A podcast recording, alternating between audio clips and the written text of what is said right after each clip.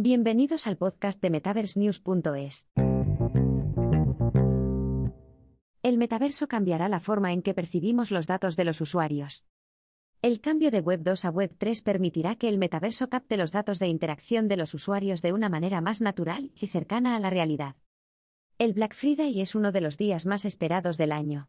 Después de todo, ¿a quién no le gustan las buenas ofertas?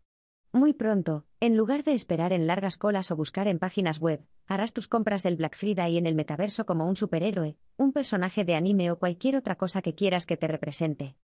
Con una mayor adopción del metaverso, los consumidores tendrán preocupaciones legítimas sobre cómo se utilizan sus datos.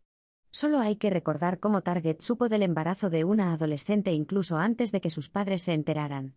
Lo bueno del metaverso es que no solo revoluciona toda la experiencia de compra, sino que también introduce un cambio de paradigma en la forma en que las empresas tratan los datos de los usuarios. Comprar en la Web 2 frente a la Web 3. Todos sabemos cómo funciona la compra online. Mientras navegamos, una plataforma rastrea nuestra información demográfica, edad, sexo, ubicación, acciones e interacciones.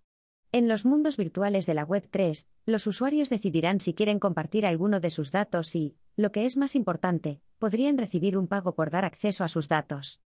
En el metaverso, los datos de los usuarios se recogen de forma similar a las compras en la vida real. Piensa en un supermercado tradicional, las cámaras controlan y analizan el número de personas que se encuentran en un lugar concreto en un momento determinado, donde pasan la mayor parte de su tiempo, y si miran los productos de las estanterías inferiores, superiores o más altas mientras compran. Los minoristas pueden utilizar los datos recogidos para identificar las pautas de compra de los clientes y elaborar estrategias de colocación de productos. Se pueden recoger datos sobre detalles como la iluminación, la música de fondo, la colocación de los maniquíes, el papel pintado e incluso los uniformes de los empleados, y pueden utilizarse para tomar decisiones que afecten al comportamiento de los clientes. Esto es solo una parte de los datos que pueden recogerse fácilmente en el metaverso.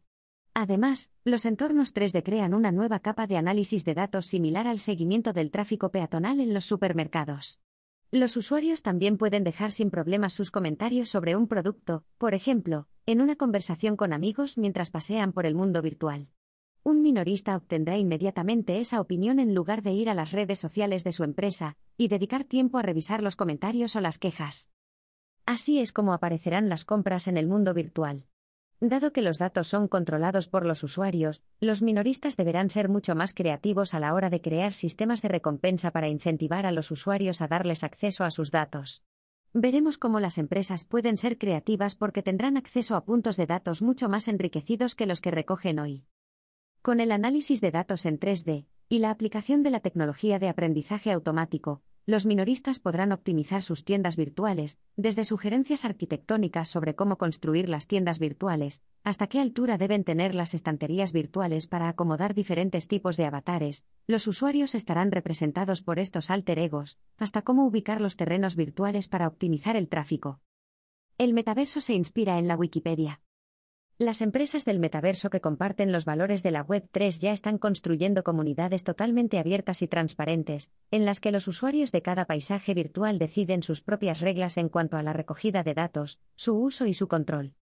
Con el metaverso como plataforma, las empresas pueden construir las herramientas necesarias sobre él, atender las diferentes necesidades y participar en igualdad de condiciones en este ecosistema, creando valor para los demás y sacando provecho de ello, incluso construyendo herramientas útiles para seguir la experiencia del usuario y otras métricas útiles. Los que tengan dudas sobre esto pueden considerar el éxito de Wikipedia, que se basa en una ideología orientada al usuario. Al permitir que la comunidad contribuya, edite y verifique el contenido, Wikipedia se ha convertido en una plataforma resistente y vibrante. Las empresas de la Web3 intentan conseguir el mismo resultado creando una especie de contrato civil digital con los usuarios, formando relaciones que beneficien a la empresa y al cliente por igual, haciendo el mundo más justo para todos.